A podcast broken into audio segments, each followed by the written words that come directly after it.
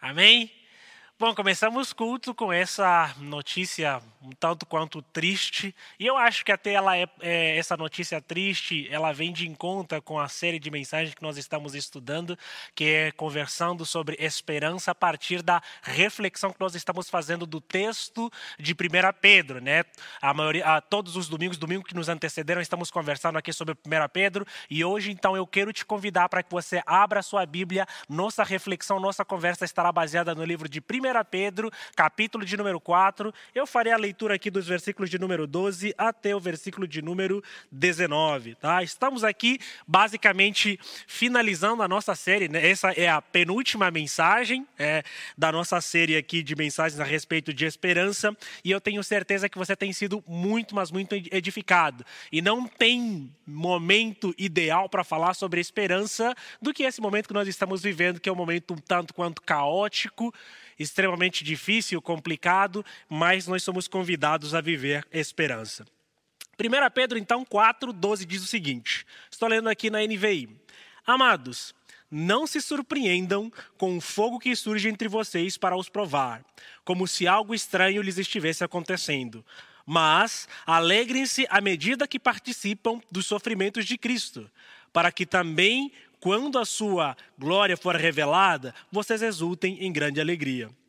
Se vocês são insultados por causa do nome de Cristo, felizes são vocês, pois o Espírito da glória, o Espírito de Deus, reposa sobre vocês. Se algum de vocês sofre, que não seja como assassino, ladrão, criminoso ou como com quem ou como quem se intromete em negócios alheios. Contudo, se sofre como cristão, não se envergonhe, mas glorifique a Deus por meio desse nome. Pois, versículo 17, chegou a hora de começar o julgamento pela casa de Deus. Né? E se começa primeiro conosco, qual será o fim daqueles que não obedecem o evangelho de Deus? E se ao justo é difícil ser salvo, que será do ímpio e pecador? Por isso mesmo, Aqueles que sofrem de acordo com a vontade de Deus devem confiar sua vida ao seu fiel Criador e praticar o bem. Louvado seja o nosso Deus. Vamos orar mais uma vez. Deus, nós queremos te agradecer por essa manhã que o Senhor nos concedeu, apesar do seu estar nublado, mas ainda assim nós podemos sentir a tua presença, podemos também saber que essa é a manifestação da tua glória e tudo isso tem a ver com a sua presença nesse lugar, no coração de todas as pessoas que nos assistem ali do outro lado da tela ou em qualquer lugar que elas estejam. Queremos te glorificar, queremos te adorar e queremos pedir a presença avassaladora do teu Espírito Espírito Santo para que ela penetre de maneira profunda aos nossos corações, para que a tua palavra, assim como ela ecoou no vazio e trouxe vida e trouxe tudo à existência, que ela também ecoe aos nossos corações, trazendo vida, trazendo paz e trazendo esperança aos nossos corações. Que a tua palavra fale por si mesma nessa manhã, que ela produza transformação e avivamento aos nossos corações, a ponto de sermos transformados e enxergarmos cada vez mais esperança esperança em meio ao sofrimento que nos assola e assola o mundo também, consequentemente. Então, entregamos nas tuas poderosas mãos essa manhã e esse momento de adoração para que o Senhor seja entronizado e glorificado acima de tudo. É isso que a gente pede no nome de Jesus. Amém. Amados, nessa manhã queremos conversar sobre o tema o sofrimento mata a esperança? É uma pergunta, né? um ponto de interrogação. O sofrimento pode matar a esperança? Né? Talvez você pode responder que ele sim pode matar ou que ele não pode matar, mas a gente vai conversar sobre isso nessa, nessa manhã.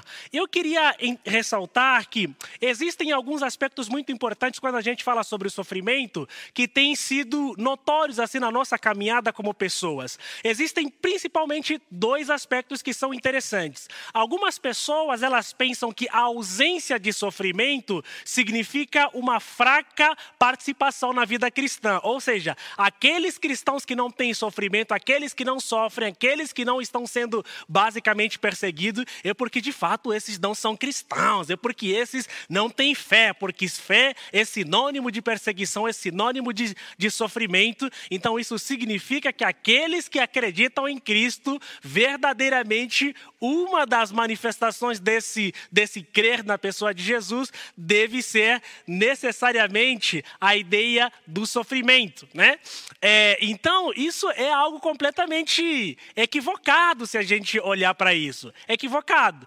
Ah, existe um outro lado de pessoas que, pessoas que entendem que o fato de você estar sofrendo é sinônimo de vida cristã é sinônimo de vida cristã. Enquanto que existem outras pessoas que entendem que não, o sofrimento não é necessariamente sinônimo de vida cristã, mas ela é sinônimo de pecado. Então você tem esses dois lados. Pessoas que acreditam que se você estiver sofrendo, você está em pecado, e pessoas que acreditam que se você não estiver sofrendo, você também está em pecado. Então, essa equação, esse binômio, essa polarização é nada mais nada menos do que um equívoco, uma falta de compreensão verdadeira do significado de sermos cristãos e a respeito mesmo do que o sofrimento significa na nossa jornada, como pessoas, como cristãos, sabe? A partir do momento em que o pecado entrou no mundo e o ser humano se tornou separado de Deus, houve esse processo de separação, nós nos afastamos,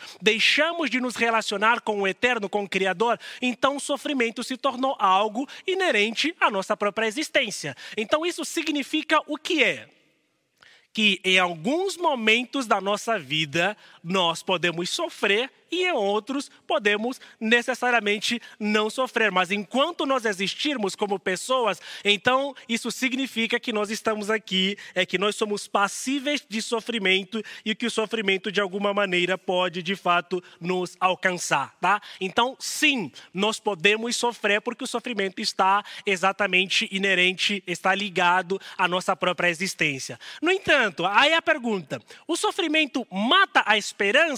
Eu acredito que o sofrimento ele não mata a esperança, apesar de que muitas pessoas sucumbem em meio ao sofrimento e aí acabam não enxergando o propósito real é, e a transformação que elas podem que elas podem obter na medida que elas vão sofrendo, porque como cristãos nós precisamos entender e acreditar que à medida que nós experimentamos o sofrimento em nome de Cristo e em prol de Cristo, esse sofrimento ele precisa nos levar ao processo de transformação. Então, sofrimento sofrimento para os cristãos, ele serve como algo que nos esculpe, para que possa revelar a beleza de Cristo que existe dentro da gente.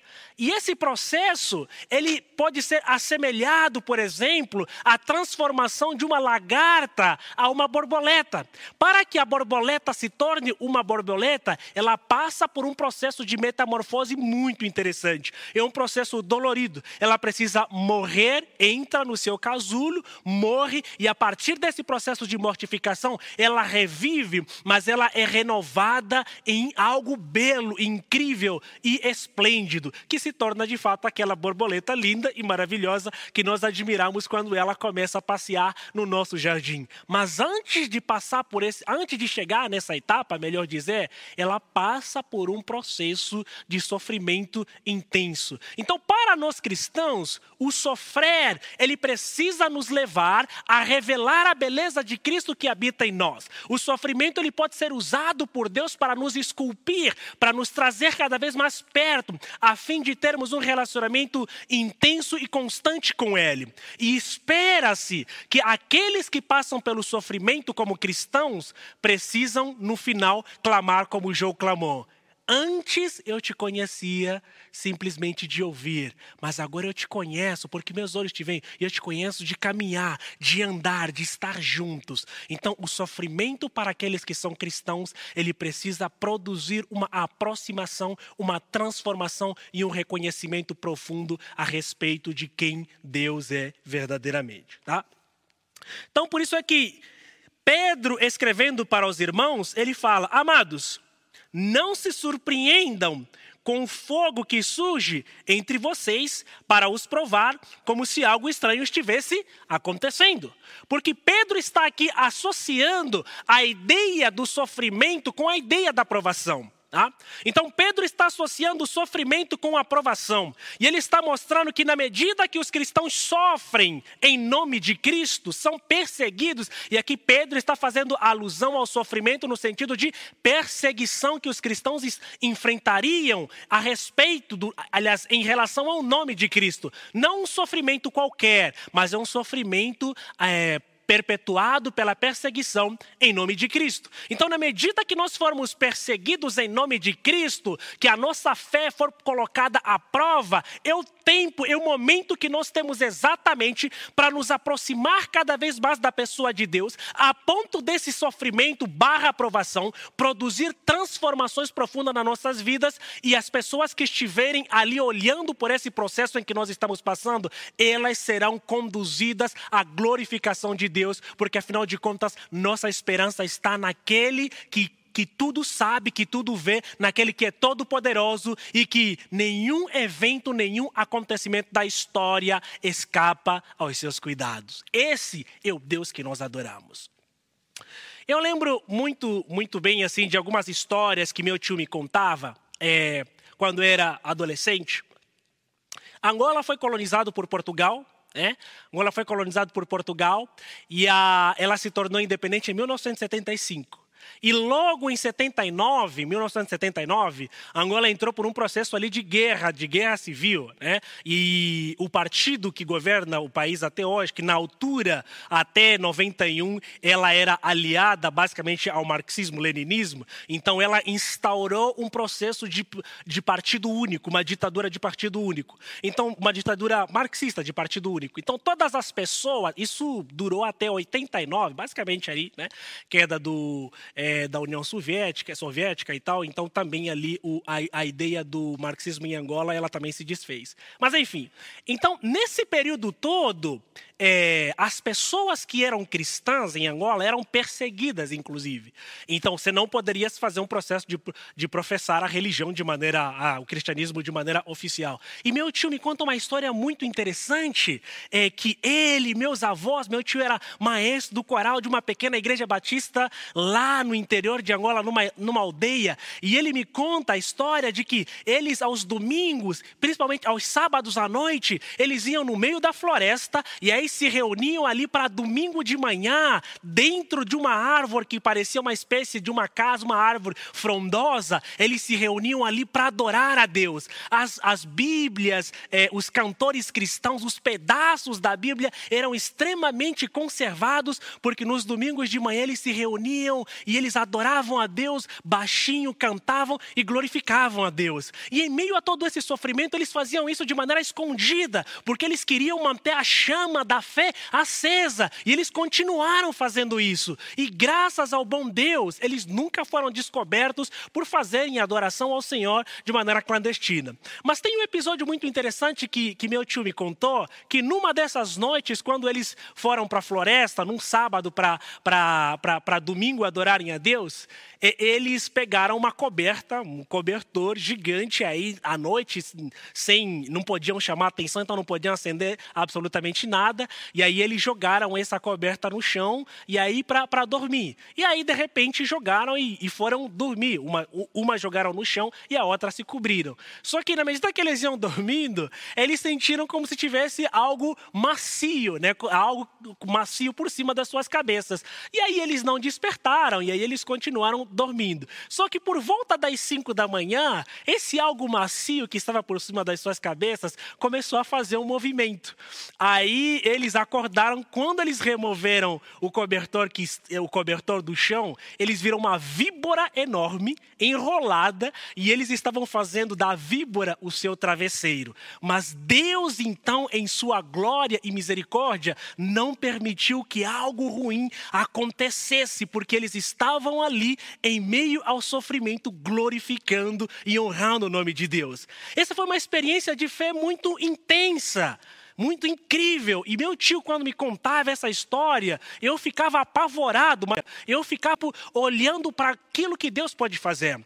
Então, quando Pedro está se referindo ao sofrimento, o que ele pode produzir, ele pode nos produzir uma aproximação cada vez maior com a pessoa do próprio Deus. Por isso é que ele diz que nós não deveríamos então nos surpreender quando de fato nós fomos pegos, nós fôssemos pegos, desculpa, em algum momento de sofrimento intenso. Mas este sofrimento, ele deve então nos aproximar cada vez mais da presença do próprio Deus. Repare, no versículo 13 ele diz o seguinte: Mas alegrem-se à medida que participam do sofrimento de Cristo, para que também, quando sua glória for, for revelada, vocês exultem com alegria. Ah, o que é interessante, principalmente nós no mundo ocidental, nós não sabemos muito a respeito do significado de sofrer em nome de Cristo.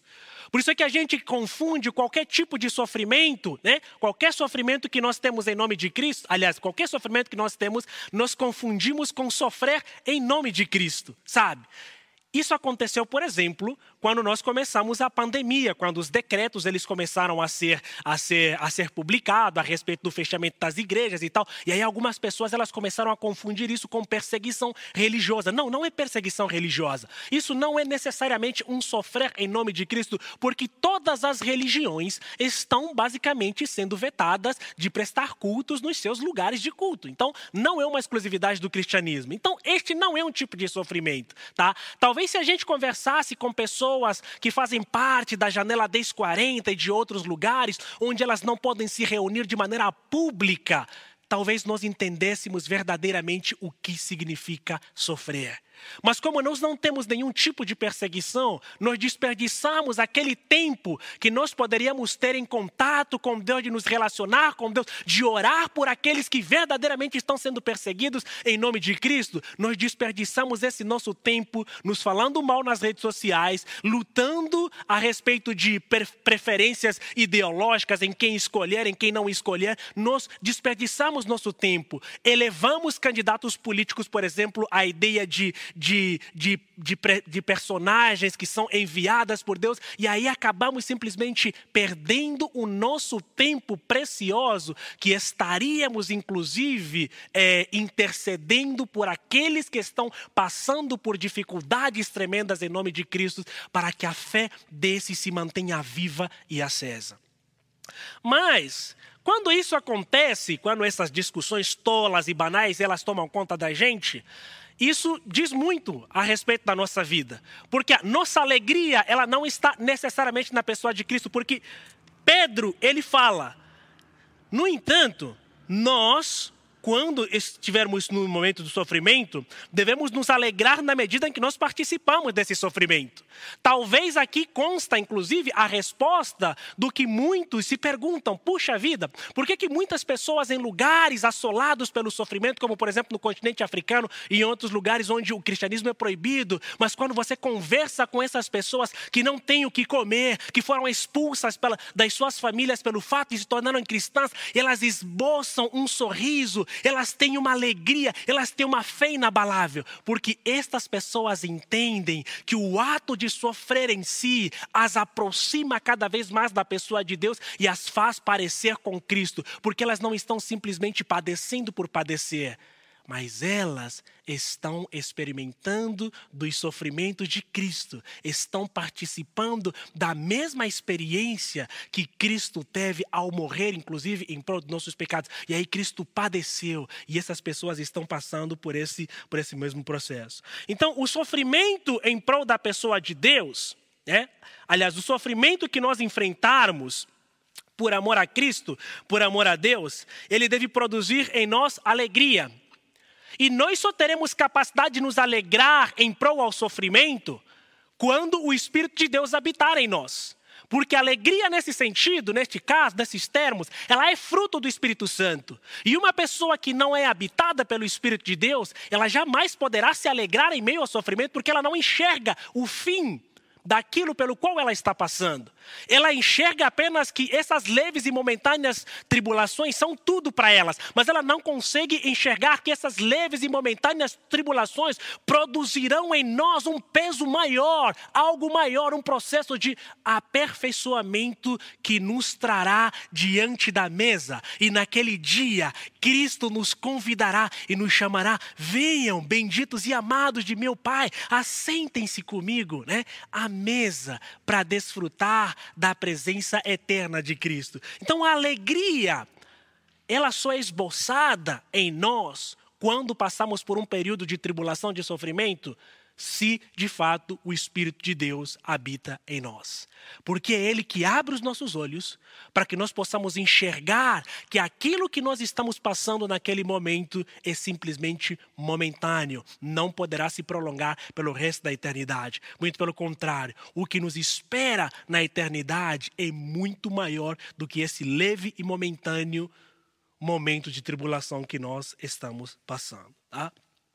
Então, no verso 14, Paulo, ele fala, ah, Paulo não, Pedro lhe fala, desculpa. Se vocês são insultados, né? se vocês são insultados por causa do nome de Cristo, Felizes são vocês, pois o Espírito da glória, o Espírito de Deus, repousa sobre vocês. E aqui, quando Pedro está falando sobre o Espírito de Deus que repousa sobre nós, ele está se referindo à presença gloriosa de Deus, a Shekinah, aquilo que os judeus chamavam, no Antigo Testamento consideravam como a gloriosa presença de Deus, que estava no tabernáculo, que estava em diversos momentos de teofania, quando Deus se manifestava, que estava, por exemplo, no monte, quando Deus estava falando com Moisés, a presença presença gloriosa de Deus. Então, Pedro está associando a transformação à habitação do Espírito Santo. Não é o Espírito qualquer, é o Espírito de Deus. É a presença gloriosa de Deus que habita em nós. Então, a partir do momento que a presença gloriosa de Deus habita em nós, as pessoas tenderão a olhar para nós como pessoas diferentes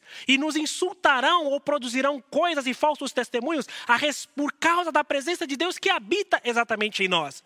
Só que, infelizmente, o que tem acontecido nos nossos dias, né, os insultos que têm acontecido em prol do cristianismo nos nossos dias, não é porque a Shekinah de Deus habita em nós, não é porque as pessoas têm inveja da presença de Deus que habita em nós, em nós muito pelo contrário, é porque nós pedimos porque somos nós os primeiros, inclusive, a apontar o dedo nos outros, a falar mal dos outros, a promover intrigas, dissensões, brigas. Somos nós primeiros, os cristãos, a idolatrar, por exemplo, políticos, a idolatrar outras pessoas, a colocar coisas no nosso coração que não tem absolutamente nada a ver com Deus, enquanto que a Bíblia nos ensina claramente que nós devemos simplesmente adorar a Deus. Mas a partir do momento que nós colocamos ídolos em nossos corações, os idolatramos, os elevamos à categoria de, de, de deuses em nossas vidas. E a partir daí, nós que deveríamos ser sal e luz dessa sociedade que está completamente perdida, é a sociedade que aponta o dedo em nós, mostrando: puxa, não seriam vocês que deveriam se tornar diferentes? e serem a luz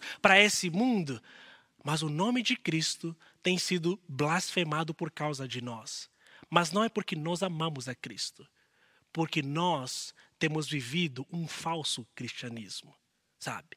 e não porque de fato a presença de Deus ela habita profundamente em nossos corações. Então, esse sofrimento provocado por nós por causa da hipocrisia, por causa de uma falsa espiritualidade, não é um sofrimento que nos assemelha à pessoa de Cristo. Muito pelo contrário, é um sofrimento que desdenha do próprio sofrimento de Cristo.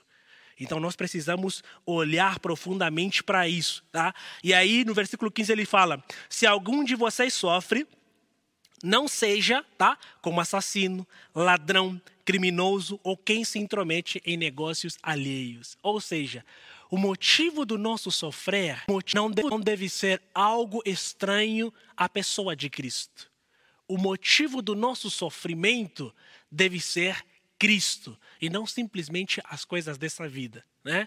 E não o crente que é caloteiro, aí está sendo cobrado, aí ele fala, meu Deus, orem, orem, por mim, porque eu estou sendo perseguido. Por causa... Não, tipo, não, não tem absolutamente nada a ver com isso. Não tem nada a ver com isso. Então, nosso sofrimento ele precisa ser em prol daquilo que Deus está fazendo em nós e não simplesmente através de inveja, é, através de se intrometer em negócios que não têm absolutamente nada a ver com Cristo. Tá? Então, Pedro continua no versículo 16, finalizando: Contudo, se sofre como cristão, não se envergonha, mas glorifique a Deus por meio desse nome. Olha que interessante. Se sofre como cristão, não se envergonhe. Talvez no seu trabalho, na sua vizinhança, você já tenha recebido insultos pelo fato de você ser uma pessoa honesta, né? que foi procurado, talvez, para fazer alguma, algum malabarismo, alguma propina, alguma outra coisa, pelo fato de você ser honesto.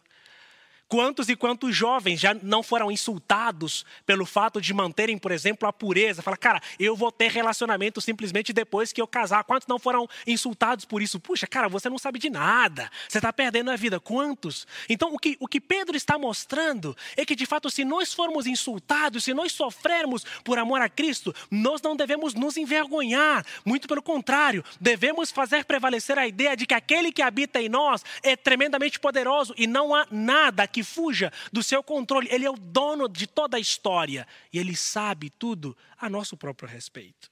Então, não podemos nos envergonhar como cristãos. Eu acho que mais do que nunca está na hora de mostrarmos para as pessoas que somos verdadeiramente cristãos a sociedade, o mundo de maneira geral, precisa dos, da manifestação dos verdadeiros filhos de Deus. Daqueles que são piedosos, daqueles que oram em prol do próximo, daqueles que têm uma diarista que, mesmo em meio à pandemia, que não poderia ir, continuaram honrando com os compromissos, ajudando essa diarista sabe? Daqueles que amam verdadeiramente suas esposas e não precisam traí-los, ou aqueles que amam verdadeiramente seus esposos, aqueles que são íntegros, que não precisam necessariamente fazer malabarismo nos seus trabalhos, sabe? Para alcançar uma função superior. O mundo precisa da manifestação dos filhos de Deus daqueles que vivem justiça, integridade, mas não porque podem, mas porque o Espírito de Deus habita em si, habita neles e os impele então a viverem uma vida de transformação constante a ponto de se parecerem com a pessoa de Jesus. É dessas pessoas é, que o mundo verdadeiramente precisa. Então, não precisamos nos envergonhar de sermos cristãos. Cara, se você é CEO da sua empresa e as pessoas te admiram e você é esse modelo por causa de Cristo, você precisa mostrar para as pessoas você precisa mostrar para as pessoas. É disso que o nosso mundo caótico, perdido, precisa de uma maneira é, desesperadora. Versículo 17, Pedro diz: Pois chegou a hora de começar o julgamento pela casa de Deus. E se começa primeiro pelo, conosco, né? Qual será o fim daqueles que não obedecem ao Evangelho de Deus? Então, Pedro está mostrando que nós não precisamos ter inveja da vida boa, entre aspas, dos outros, né? Porque como cristãos, às vezes ficamos desesperados. É, você está dois anos sem emprego, três anos sem emprego, sabe? Sem conseguir alguma coisa. E aí o outro que não é cristão saiu de um emprego para o outro. Na pandemia o cara não está padecendo, as pessoas não estão padecendo. Enquanto que você que é cristão dobra o joelho todos os dias, pedindo graça e misericórdia de Deus para que não falte pão na sua mesa, a fim de cuidar dos seus filhos. E talvez esse movimento todo faça com que você comece a olhar para a vida de maneira desesperadora e a ter inveja de outras pessoas. Mas a palavra nos ensina: não tenha inveja, sabe, né? E aí talvez você como como salmista fala, cara, por que que os ímpios prosperam? Por que que aqueles que não creem no Senhor prosperam? E eu não consigo, e eu continuo na pindaíba, como eu falo, continuo aqui simplesmente padecendo. Mas Pedro nos ensina a esperança. Você não precisa matar a esperança por causa do sofrimento que você está passando. Saiba que aquele que começou a boa obra na sua vida, ele é fiel e ele vai terminá-la. E chegará o momento em que todas essas coisas serão passageiras. Não se preocupe com a prosperidade do, do ímpio, com a maneira como ele lida com as coisas, se te, comparando o seu sofrimento. Não se preocupe com isso. Versículo 19, então, Pedro termina dizendo: Por isso mesmo, aqueles que sofrem de acordo com a vontade de Deus, devem confiar sua vida ao seu fiel Criador e praticar o bem. O que Pedro está querendo mostrar para a gente é que o ato de confiarmos em Deus, ele deve, o ato de crermos em Deus, desculpa, ele deve nos levar então a uma vida de entrega completa. Uma das maneiras que nós temos de não deixarmos com que o sofrimento mate completamente a nossa esperança é confiar plenamente em Deus. E essa confiança não acontece num toque de mágica, ela acontece através de um projeto diário. Todos os dias das nossas vidas nós somos chamados a confiar em Deus. Todos os dias das nossas vidas nós somos chamados a exercitar nossa proximidade com Deus. Todos os dias das nossas vidas nós somos chamados a exercitar a nossa fé através da ação do Espírito Santo que habita em nós. Se nós esperarmos nos aproximarmos de Deus em meio ao sofrimento, nossa fé ela vai simplesmente desfalecer, mas nós precisamos nos aproximar de Deus todos os dias, para que quando o sofrimento venha, ela encontre uma base sólida, uma fé sólida, que fará de nós pessoas sólidas, a ponto de termos esperança em meio a todo esse sofrimento. Porque se esse relacionamento for constante, quando o caos vier, nós seremos lembrados pelo Espírito Santo a trazer à memória aquilo que nos dá esperança. Mas se em nossa memória não habitar nada que nos traga esperança, certamente nós seremos capazes de sucumbir em prol do sofrimento. Mas aqui Pedro está mostrando que o relacionamento diário com Deus através do Espírito Santo, ele é necessário para que a gente consiga é, sobreviver contra toda e qualquer, contra todo e qualquer sofrimento, porque ele é inevitável enquanto nós vivermos nesse mundo caótico. Então eu quero convidar você a pensar nisso. Enquanto a gente vai cantar mais uma, mais uma música, enquanto a gente vai adorar, pense nisso e depois vamos voltar aqui para orarmos juntos. Eu gosto dessa música porque ela, o Ale, ele fala que nós somos a extensão, que é uma oração para que Deus faça de nós a extensão do amor dele. E aí você fica pensando, como é que nós seremos a extensão do amor de Deus em meio ao sofrimento? Sabe? Como é que você se torna a extensão do amor de Deus enquanto você sofre? Eu queria que você pensasse um pouco sobre isso. Mas para finalizar aqui, eu queria propor que você pensasse também o seguinte, que você tivesse esse processo de imaginação. É, pensa numa mãe é, que dá a luz ao seu filho. Quando minha filha, a Agatha, nasceu, eu acompanhei todo o processo. Todo o processo da gestação da Tainá, inclusive a dar a luz. Eu estava lá ajudando a dar a luz à Agatha porque ela nasceu numa casa de parto. Então, toda aquela agonia, todo aquele sofrimento que, que a Tainá teve, e assim, pela experiência, conversando com outras pessoas, as pessoas dizem que ela não teve tanto processo, aliás, o processo não foi tão demorado, porque às 19 horas ela entrou em trabalho de parto e acho que umas 23 horas ela, ela nasceu. Então, tipo, a pessoa fala que não foi tão demorado assim, né? E aí, mas olha que interessante, ela deu à luz a Agatha, foi um parto normal numa casa de parto, eu assisti todo aquele processo de agonia, eu apenas vi aquele processo de agonia, mas ela sentiu aquela dor, aquele sofrimento. E aí, quando ela pegou Agatha nos braços, ela ficou muito feliz. Depois de algum tempo, aí, Agatha agora está com um ano quase fazendo dois, ela fala, puxa, se eu ter um filho, acho que eu terei novamente é, no parto natural eu acho que eu terei novamente parto natural. Aí você pensa, tá, o que, que essa mulher tem na cabeça? Ela resolve, né? Tentar passar pelo mesmo processo de dor e sofrimento que ela passou. Eu vi a agonia nos olhos dela, a expressão da dor, eu acompanhei todo o processo. Mas ela fala, cara, se, se for acontecer, eu quero ter novo, é, de novo do mesmo jeito. Mas isso, isso diz alguma coisa. Por que, que a dor dela não matou a esperança dela? Porque ela vê a Agatha andando na nossa casa.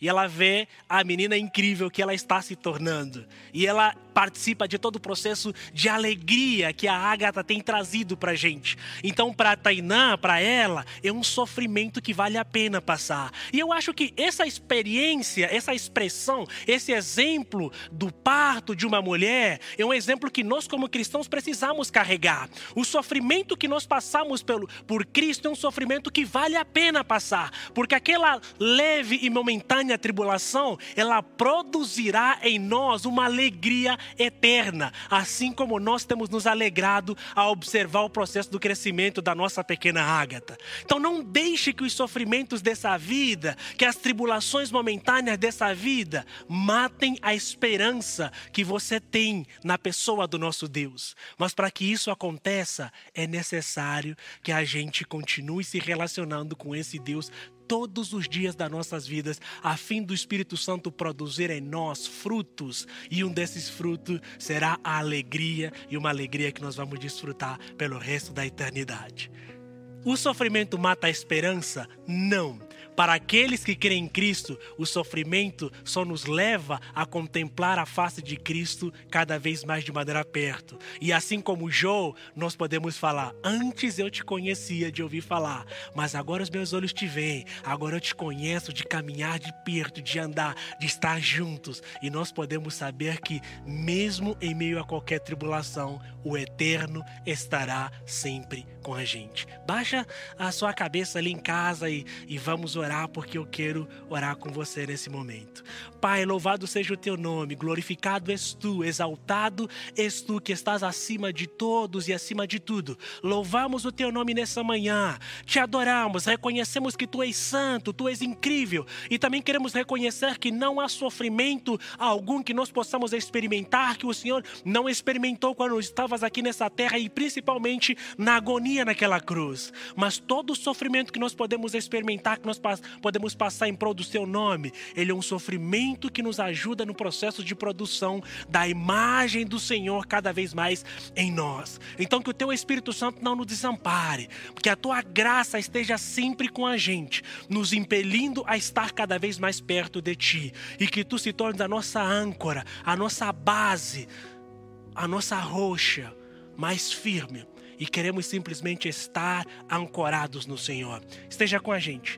Para aqueles que estão padecendo, para aqueles que estão perecendo, que estão precisando a manifestação da graça do Senhor, que essa palavra seja a palavra viva ecoando em seus corações. E obrigado, Senhor. Nos guie e que o Senhor nos dê uma semana incrível na companhia do Teu Espírito Santo. E onde a tristeza, que a alegria possa brotar. No nome de possa. Amém e amém. Amém? Então é isso, gente. Não saia daí. Continua comigo aqui, porque você vai ver o que vai acontecer em seguida. Eu mesmo quero que você continue comigo, beleza? Fica aí um pouquinho.